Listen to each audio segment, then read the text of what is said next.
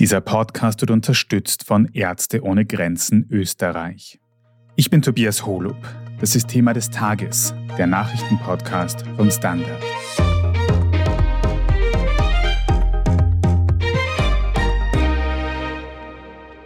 ChatGPT gilt als eine der bedeutendsten Entwicklungen unserer Zeit. Mithilfe der künstlichen Intelligenz lassen sich heute Hausaufgaben genauso leicht lösen wie Geschäftsberichte analysieren und Webseiten bauen. Für unsere Gesellschaft und Arbeitswelt dürfte ChatGPT in Zukunft einen massiven Umbruch bringen. Für das Unternehmen dahinter, OpenAI, ist die KI schon heute ein Milliardengeschäft. Doch hinter der Fassade dieser Cash Cow brodelt es. Am vergangenen Wochenende wurde überraschend der Mann hinter ChatGPT gefeuert. Sam Altman, Mitgründer und nunmehriger Ex-Chef von OpenAI. Wir sprechen heute über diesen Krimi Made in Silicon Valley und fragen, wie der KI-Guru vom Thron gestoßen wurde. Und wir schauen uns an, was diese Entwicklung für die Zukunft der künstlichen Intelligenz bedeutet. Scholt Wilhelm, normalerweise moderierst du diesen Podcast oder auch andere wie Inside Austria, aber heute bist du zu Gast bei mir, weil du zu einem Skandal bei der gefragtesten Softwarefirma unserer Zeit recherchiert hast, nämlich zu OpenAI. Was war dort in den letzten Tagen los? Ja, da sind eine Reihe von ungewöhnlichen Vorgängen passiert. Ich versuche es mal in aller Geschwindigkeit zusammenzufassen. Also OpenAI ist ein großes Unternehmen, hat einen Marktwert von 90 Milliarden Dollar. Und da kam, wie aus allen Wolken gefallen, am Freitag eine Mitteilung des Aufsichtsrats, dass der Chef dieser Firma, Sam Altman, gekündigt wurde. Und zwar hat man erklärt über diesen Blog-Eintrag, dass man kein Vertrauen mehr hat in seine Fähigkeit, dieses Unternehmen zu führen und dass man das Gefühl hat, dass Sam Altman nicht mehr aufrichtig war mit dem Aufsichtsrat in der Art und Weise, was er mit dem Unternehmen vorhat. Und das war extrem überraschend für alle Beteiligten. Ich habe versucht, das in den letzten Tagen herauszufinden, wer davon wusste, wer davon nicht wusste. Und es scheint so, als hätten tatsächlich, abgesehen von Sam Altman und dem Aufsichtsrat, tatsächlich fast keiner Bescheid Bescheid darüber gewusst. Also weder die führenden Mitarbeiter des Unternehmens noch die Manager und auch nicht die großen Investoren, allen voran Microsoft, die Milliarden Dollar investiert hatten oder haben in OpenAI, die haben alle keine Ahnung davon gehabt, dass das passieren wird. Und deshalb war das Silicon Valley, aber auch die erweiterte Finanzwelt und IT-Branche in aller Aufregung kurz vorm Wochenende. Und dann ging das so Schlag auf Schlag weiter. Dann wurde bekannt gegeben, dass die bisherige Technologiechefin des Unternehmens interimistisch die Führung übernimmt. Dann hieß es am Samstag, die Manager würden sich bemühen, Sam Altman wieder zurückzuholen. Also total verrückt eigentlich, nachdem er gerade gekündigt wurde. Und dann hieß es aber auch innerhalb von wenigen Stunden, die Verhandlungen mit dem Aufsichtsrat sind gescheitert. Da gibt es keinen Weg zurück mehr für Sam Altman an die Spitze. Dann hat der Aufsichtsrat erklärt, dass der Gründer der Streaming-Plattform Twitch in Zukunft die Rolle des Geschäftsführers innehaben wird, zumindest einmal für eine Zeit. Und am Sonntag kam der nächste Paukenschlag. Da hat nämlich Microsoft, einer der großen Investoren in OpenAI, verkündet, dass Sam Altman in Zukunft bei Microsoft arbeiten wird und zwar in einer neuen Führungsrolle bei einem künstlichen Intelligenzforschungsteam. Also wirklich Schlag auf Schlag, wie ein Krimi hat sich das entwickelt und alle Beteiligten waren vollkommen überrascht, dass das so passiert ist. Du sagst schon ein Krimi mit vielen Plot-Twists vor allem. Aber jetzt reden wir da über das Silicon Valley. Da höre ich immer wieder von so Hire and Fire Policies, dass man halt Sachen anfängt, dann schnell mal wieder aufhört. Ist das überhaupt was Besonderes, was Außergewöhnliches, was wir da gesehen haben für das Silicon Valley?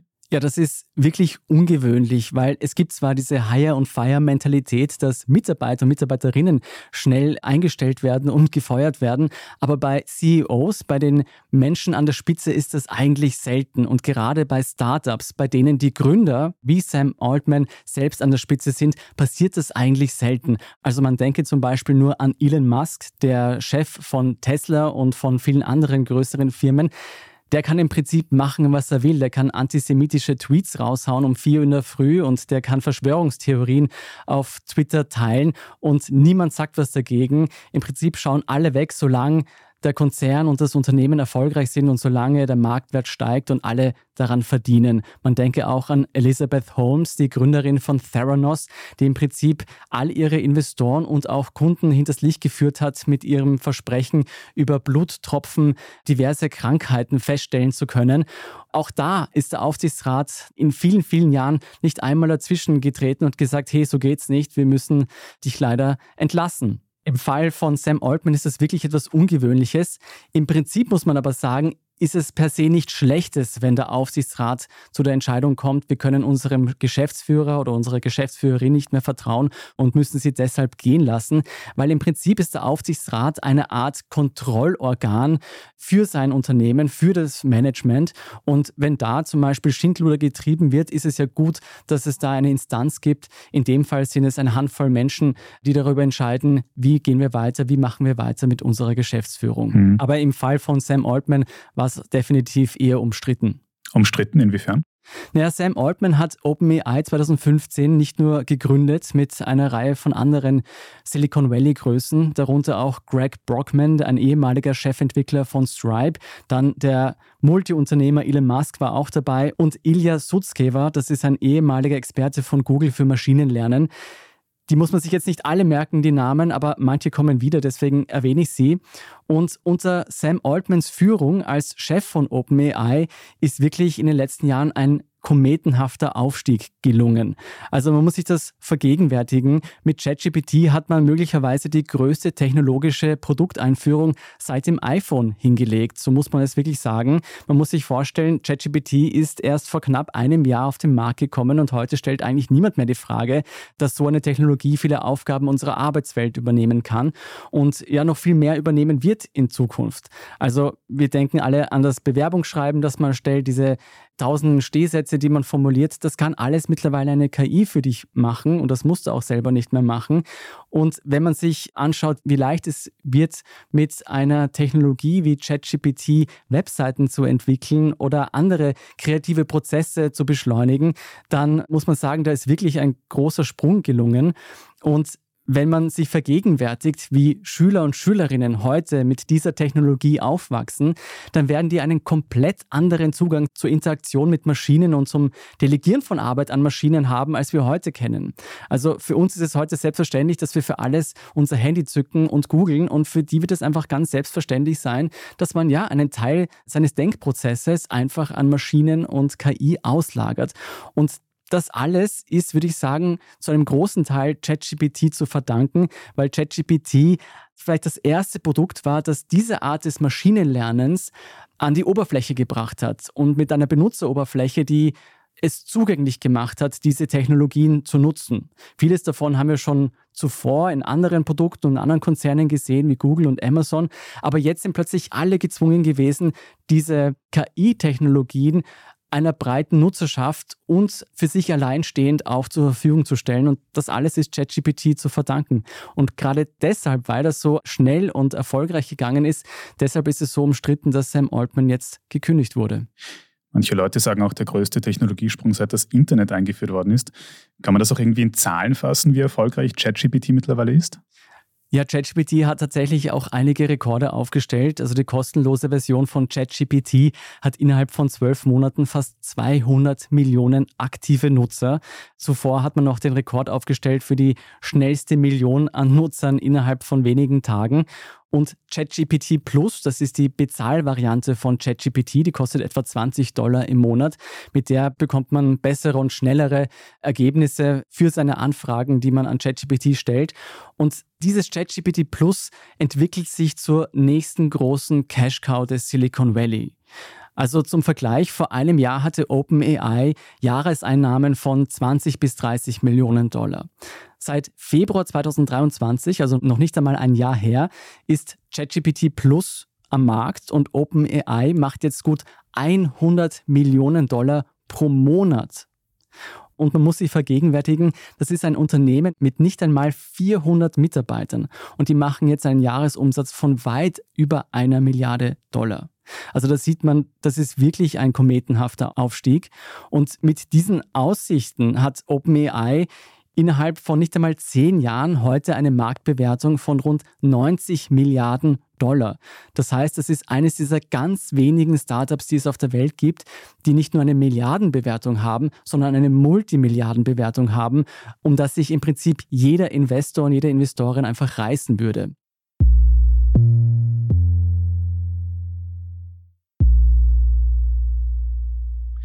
Also halten wir mal fest, ein Unternehmen, das eine sehr, sehr einflussreiche Technologie jetzt groß auf die Weltbühne gebracht hat, die auch kommerziell sehr erfolgreich ist und deren Gründer und wenn man so sagen will, vielleicht auch ein Mastermind dahinter. Sam Altman wird von heute auf morgen gefeuert. Wie ist es dazu gekommen? Ja, dazu gibt es bislang tatsächlich keine Gewissheit. Also offiziell heißt es ja nur, es gab einen Vertrauensbruch in der Kommunikation zwischen Altman und dem Aufsichtsrat und es gibt kein Vertrauen mehr in seine Führungsrolle. Soweit so gut. Das heißt aber, eigentlich wenig für uns Außenstehende. Es gibt da zwei Theorien, was dahinter stecken könnte. Einerseits könnte ein Interessenskonflikt vorherrschen. Man muss wissen, Sam Altman ist extrem umtriebig.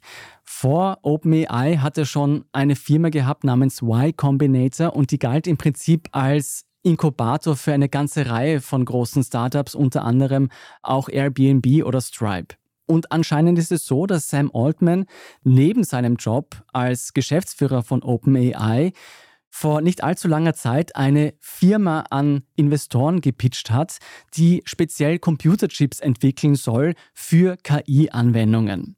Und wenn man hineinblickt, was das bedeutet in OpenAI, dann sieht man, dass da ein Interessenskonflikt am Horizont war. Nämlich OpenAI hat schon einen Vertragspartner, einen Chiphersteller, mit dem man enger zusammenarbeitet. Das ist Nvidia, einer der größten Chiphersteller der USA. Und die bauen auch solche KI-Chips. Und wenn dann Sam Altman mit einer eigenen Firma und anderen Investoren im Prinzip einen Konkurrenten zu dieser Partnerschaft entwickelt hätte, dann hätte es natürlich Brösel geben können. Soweit verständlich. Du hast gesagt, es gibt zwei Theorien. Was ist die zweite? Ja, die zweite Theorie ist noch etwas komplizierter vielleicht, aber sie hat damit zu tun, wie OpenAI als Unternehmen ausgerichtet ist. Also es wurde ursprünglich als Non-Profit-Organisation gegründet, einfach darum, um die Unabhängigkeit von Geldern und von Profitgedanken sicherzustellen. Also man war sich einig, künstliche Intelligenz ist einfach eine Technologie, die man den Gesetzen des Kapitalismus, wenn man so möchte, nicht aussetzen möchte.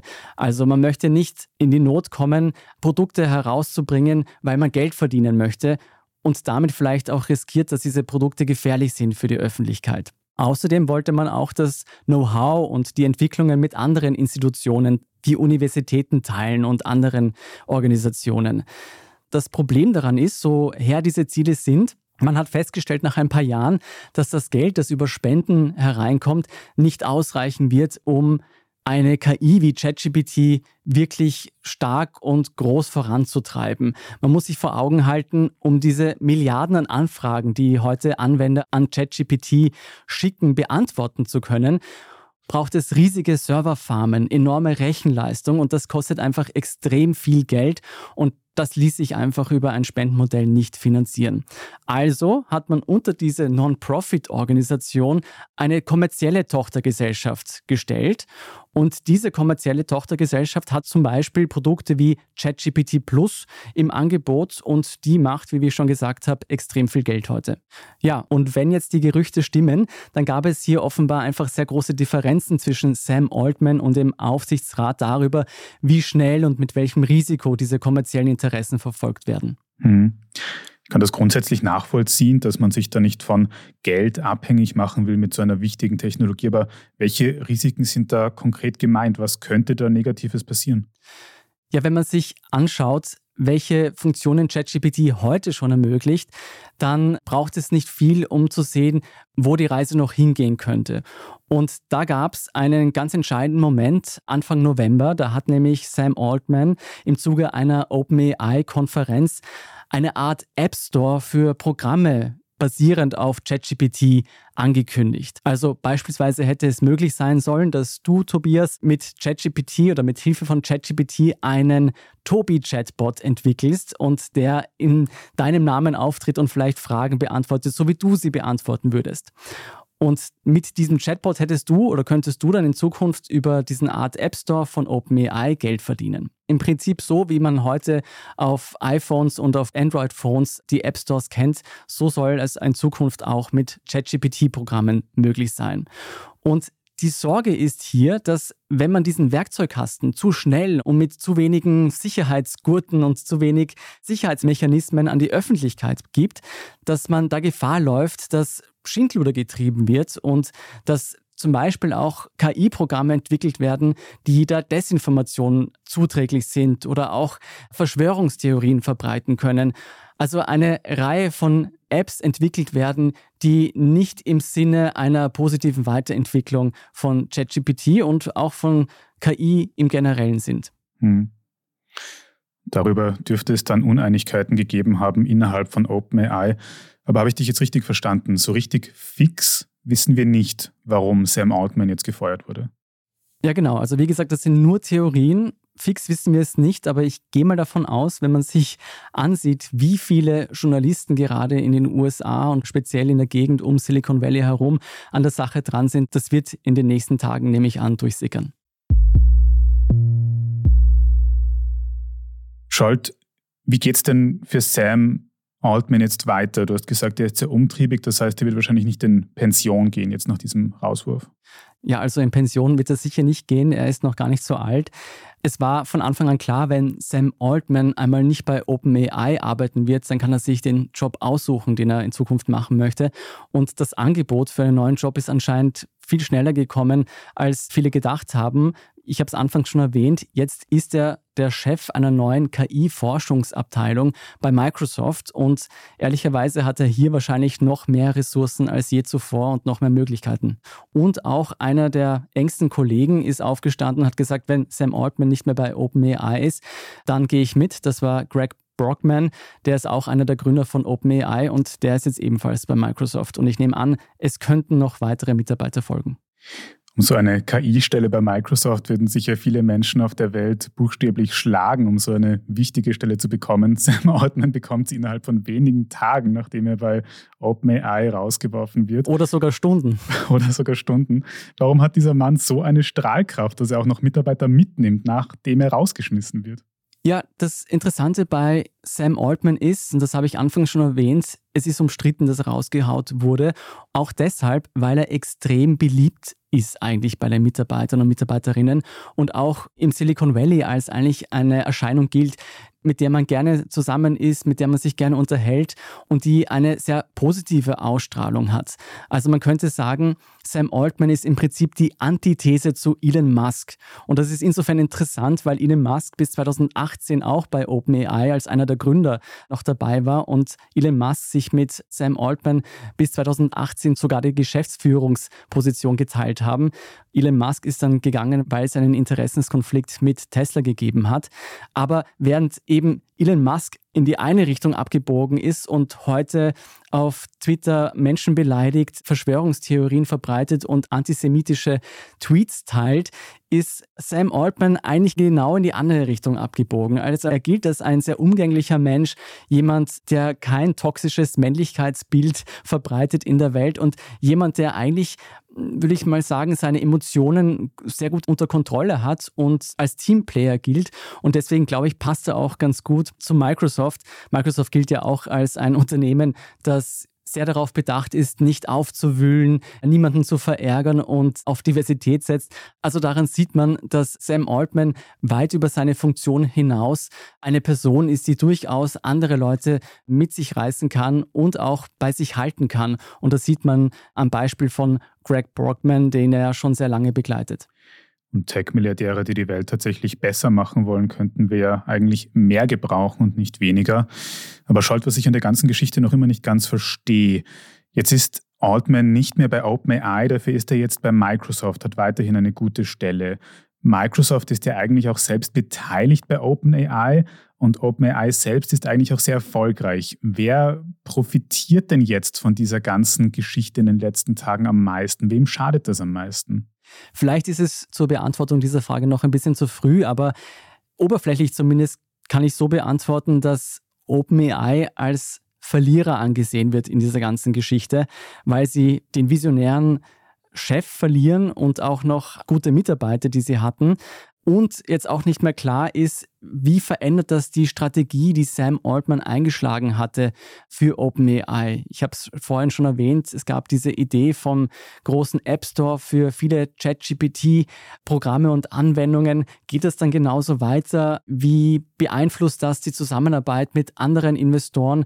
Microsoft selbst sagt, es möchte nichts verändern an seiner Zusammenarbeit mit OpenAI.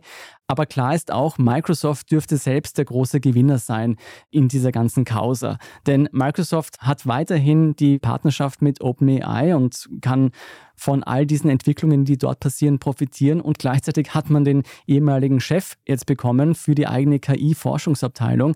Und der nimmt natürlich eine ganze Menge an Wissen mit und Know-how, das man sonst nur mit sehr, sehr viel Geld und jahrelanger Entwicklungsarbeit aufbauen könnte. Das heißt, Microsoft, glaube ich, hat im Endeffekt aus einer sehr unsicheren und eigentlich schlechten Situation das Allerbeste draus gemacht.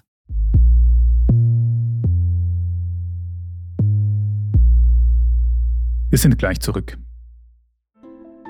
Bombenangriff mit Verwundeten. Evakuierung mit ständiger Gefahr. Schnellzug mit mobiler Intensivstation. Sekunden mit Bedeutung. Ärzte ohne Grenzen. Wir gehen dahin, wo es weh tut. Weil jede Sekunde zählt. Spenden Sie jetzt unter Ärzte ohne Grenzen AT.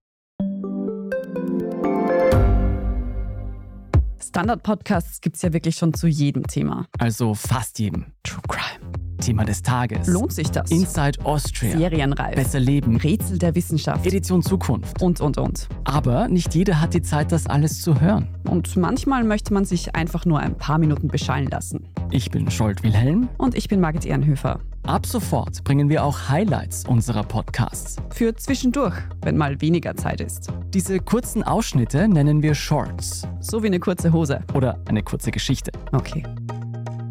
Und Shorts vom Standard finden Sie jetzt überall, wo es Podcasts gibt.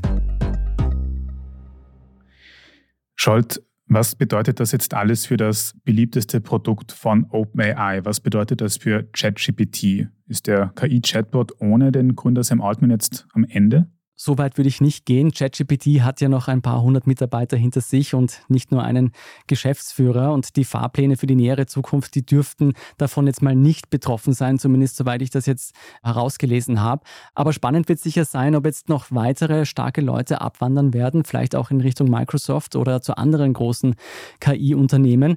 Und was jetzt die vielleicht zurückhaltendere Ausrichtung von OpenAI mit diesem Aufsichtsrat, der eben Sam Altman aufgrund seiner geschäftlichen Entscheidungen gekündigt hat, wie sich diese Ausrichtung in Zukunft auf ChatGPT und andere Anwendungen auswirken wird. Und das muss man einfach sehen. Hm. Jetzt hat der ChatGPT diesen aktuellen riesengroßen Hype um KI mehr oder weniger gestartet. Konnte eigentlich die Konkurrenz von, ich weiß nicht, Google und so da mittlerweile mitziehen und ChatGPT vielleicht sogar überholen? Ich bin sicher, der Konkurrenzkampf zwischen ChatGPT und Google und Amazon und allen anderen großen KI-Unternehmen, der wird mit oder ohne Sam Altman ausgetragen. Und ich glaube, dass da Sam Altman gar keine so große Rolle spielt, was jetzt bei Google passiert, aber bei Amazon passiert oder auch bei Microsoft passiert wäre, wenn Sam Altman nicht selbst zu Microsoft gegangen wäre.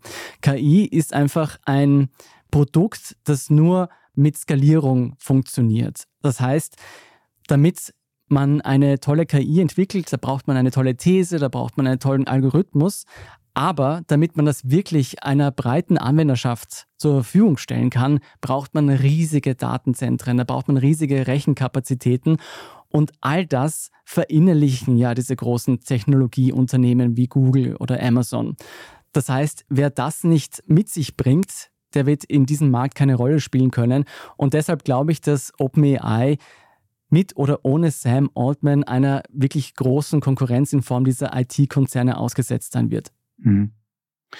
Du hast gerade schon diese ganz großen strategischen Fragen angesprochen, wo sich KI in den nächsten Jahren, Jahrzehnten noch hinentwickeln wird. Jetzt haben wir bis jetzt vor allem Chatbots, Bildgenerierung, vielleicht Suchmaschinen gesehen. Ich habe dieses Wochenende so einen kurzen Moment gehabt, da habe ich ein Lied gehört von den Beatles, wo ich dann nachgelesen habe, dass da die Stimme von John Lennon von einer ganz alten Demo quasi noch gerettet werden konnte, von dem Klavierspiel getrennt werden und dann aufbereitet werden konnte durch KI. Was glaubst du, wo sich KI in den nächsten Jahrzehnten noch hinentwickeln wird, was Wirtschaft, Wissenschaft und was weiß ich noch alles angeht? Tobi, ich glaube, es wird keinen einzigen Bereich geben, wo Digitalisierung eine Rolle spielt, der nicht von KI beeinflusst, erfasst und weiterentwickelt werden wird. Im Prinzip muss man sich das so vorstellen. Überall dort, wo etwas analysiert werden muss, überall dort, wo Zahlen und Faktoren und Algorithmen eine Rolle spielen, überall dort wird KI einsetzbar sein. Das heißt, von der Analyse von Röntgenbildern über die Analyse von Geschäftsberichten bis hin zur Generierung von synthetischen Stimmen, überall wird KI eingesetzt werden können. Und ich sehe das wie bei Smartphones oder dem Internet. Es wird in Zukunft wirklich keiner von uns mehr darüber nachdenken, soll ich eine KI für einen Job oder eine Aufgabe einsetzen oder nicht. KI wird immer schneller in unseren Alltag, in unser Leben Einzug halten und letztlich einfach ein Teil unseres Lebens werden.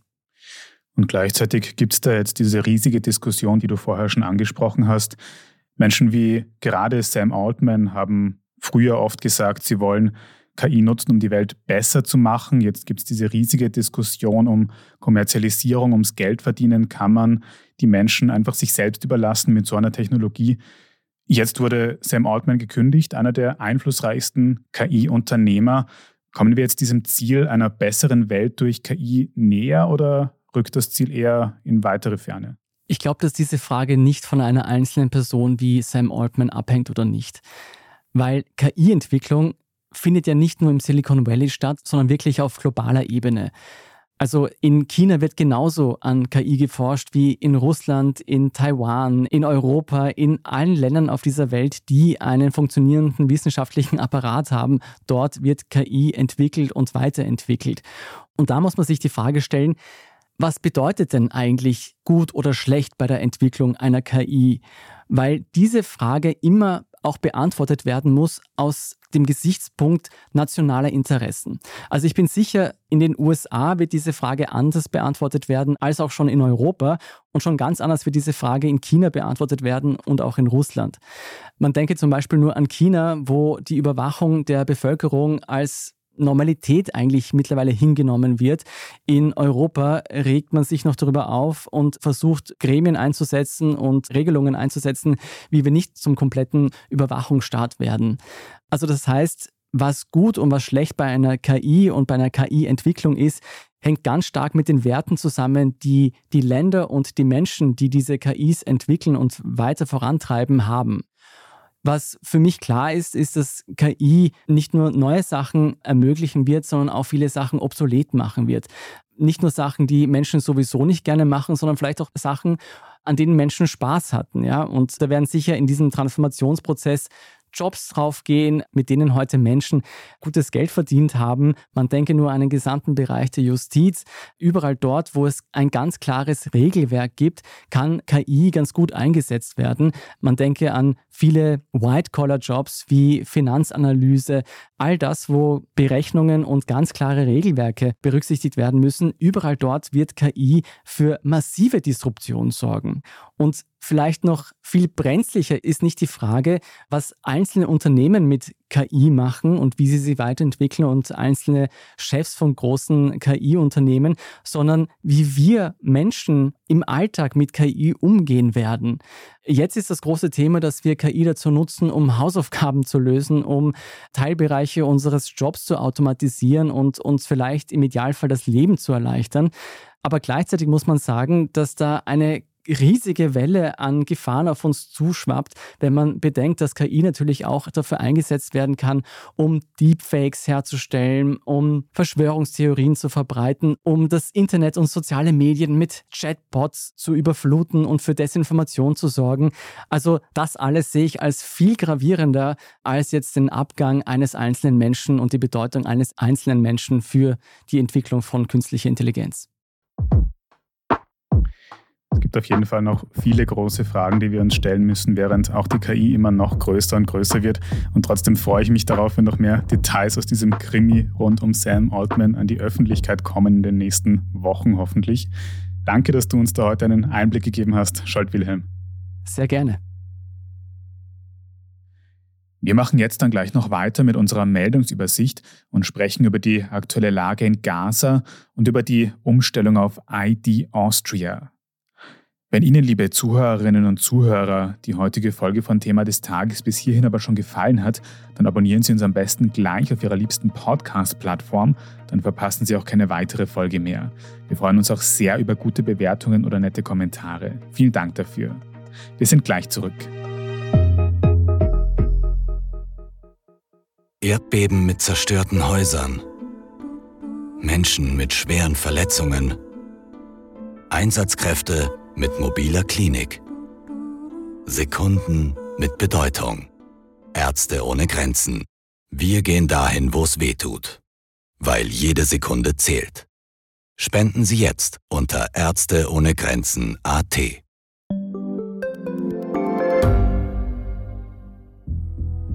Was ich nicht nachvollziehen kann, ist, warum an jedem Unrecht immer ich schuld sein soll. Ein Korruptionsskandal jagt den anderen.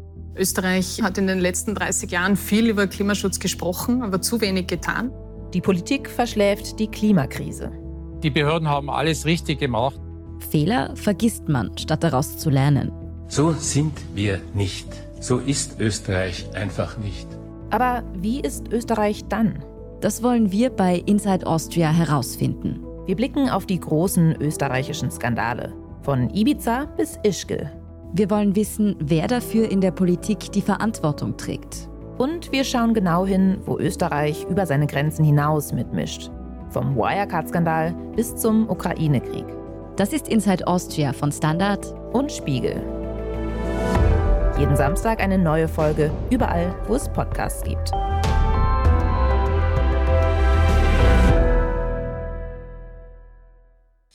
Und hier ist, was Sie heute sonst noch wissen müssen. Erstens, seit dem Wochenende gibt es zunehmend Meldungen, dass die Freilassung von 50 Geiseln, die von der Hamas nach Gaza entführt wurden, bevorstehen könnte. Die US-Zeitung Washington Post berichtet, dass es dafür einen Deal zwischen Israel und der Hamas geben soll, der auch eine fünftägige Feuerpause in der Region vorsehen würde. Ähnlich hat sich auch der Ministerpräsident von Katar geäußert, dessen Land maßgeblich an den Verhandlungen beteiligt sein soll. Dementiert wird dieser Deal mit Stand Montagmittag allerdings noch von Israel selbst und dessen wichtigsten Verbündeten, den USA. Demnach werde zwar weiterhin verhandelt, Details wie eine mögliche Feuerpause und deren Länge werden aber nicht bestätigt. US-Präsident Biden ist zuletzt unter Druck geraten, weil DemonstrantInnen in den USA mehr Einsatz für eine Feuerpause forderten. Ähnlich war es in Israel mit der Freilassung von Geiseln. Israel setzt unterdessen seine Angriffe auf Gaza fort. Zuletzt waren vor allem Krankenhäuser im Fokus der israelischen Armee, weil sie in Tunneln darunter Hamas-Terroristen vermuten. Zuletzt werden immer mehr Beweisfotos und Videos für diese These veröffentlicht, die sich allerdings nicht unabhängig überprüfen lassen. Und zweitens, die Umstellung von Handysignatur auf ID Austria rückt immer näher. Ab 5. Dezember sind Funktionen wie der Login bei Finanz Online und ähnliches dann nur noch mit ID Austria möglich. Wer jetzt bereits die Handysignatur nutzt, die oder der wird ab dem Stichtag automatisch auf ID Austria umgestellt. Die Umstellung kann aber auch jetzt schon innerhalb der Handysignatur-App vorgenommen werden. Dafür muss man lediglich ein Ausweisdokument zur Hand haben. Dabei gilt als Faustregel, wenn man seine Handysignatur in der Vergangenheit schon mal bei einem Amt aktivieren lassen hat, werden auch in Zukunft alle Funktionen zur Verfügung stehen. Wer das aber noch nie getan hat, die oder der muss es mit der Umstellung auf ID Austria nachholen, um alle Funktionen nutzen zu können. Was sich außerdem ändert, in Zukunft ist bei ID Austria keine Authentifizierung mittels Handy- oder SMS-Tarn mehr möglich, sondern nur noch mittels biometrischer Fingerabdruck oder Gesichtserkennung, weil diese Möglichkeiten um einiges sicherer sind. Ohne biometrische Scanner wird der Login außerdem mit Hilfe spezieller USB-Sticks möglich sein, die man im Handel bekommt. Und natürlich sind alle wichtigen Amtswege in Österreich auch weiterhin komplett ohne digitale Apps möglich. Diese vereinfachen das nur. Die Umstellung ist der erste Schritt in Richtung einer EU-weiten Digitalisierung. In Zukunft wird mit der ID Austria ein sicherer Login in allen Ländern der EU möglich sein und auch Ausweisdokumente sind dann digital vorzeigbar. Falls Ihnen bei diesem doch etwas sperrigen Thema noch ein paar Details unklar sind, dann finden Sie eine ausführliche Erklärung auf derstandard.at. Dort können Sie dann auch gleich alles weitere zum aktuellen Weltgeschehen nachlesen. Wenn Sie jetzt noch nicht genug von Standard Podcasts haben, dann habe ich jetzt noch einen Hörtipp für Sie. In unserem Schwester-Podcast Inside Austria geht es in der aktuellen Folge um das Hotel Panhans am Semmering und vor allem um die Frage, wie dessen niederösterreichischer Eigentümer mit ukrainischen Oligarchen und mutmaßlicher Geldwäsche zusammenhängt und welche Rolle Ex-FPÖ-Chef Heinz-Christian Strache und eine Sporttasche voller Geld dabei spielen. Inside Austria hören Sie überall, wo es Podcasts gibt. Falls Sie Feedback oder Anregungen für das Standard Podcast Team haben, dann schicken Sie die gerne an podcast@derstandard.at. Und wenn Sie unsere journalistische Arbeit unterstützen möchten, dann geht das, indem Sie ein Abo abschließen. Entweder für die Zeitung, für die Website oder wenn Sie Thema des Tages über Apple Podcasts hören, dann kann man dort für ein sogenanntes Premium-Abo zahlen und in Zukunft ohne Werbung hören und vor allem sehr unterstützen. Also vielen Dank dafür. Ich bin Tobias Holub und an der Vorbereitung für diese Folge hat außerdem Scholt Wilhelm mitgearbeitet. Vielen Dank fürs Zuhören und bis zum nächsten Mal.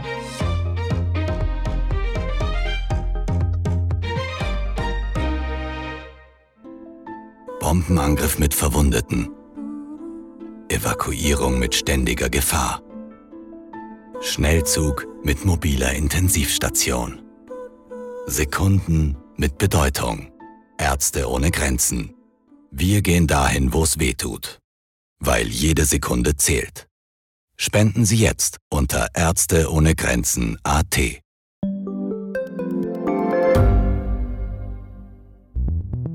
Wie können wir die Erderhitzung stoppen? Wie verändert künstliche Intelligenz unser Leben? Und wann wird nachhaltiges Reisen endlich einfacher?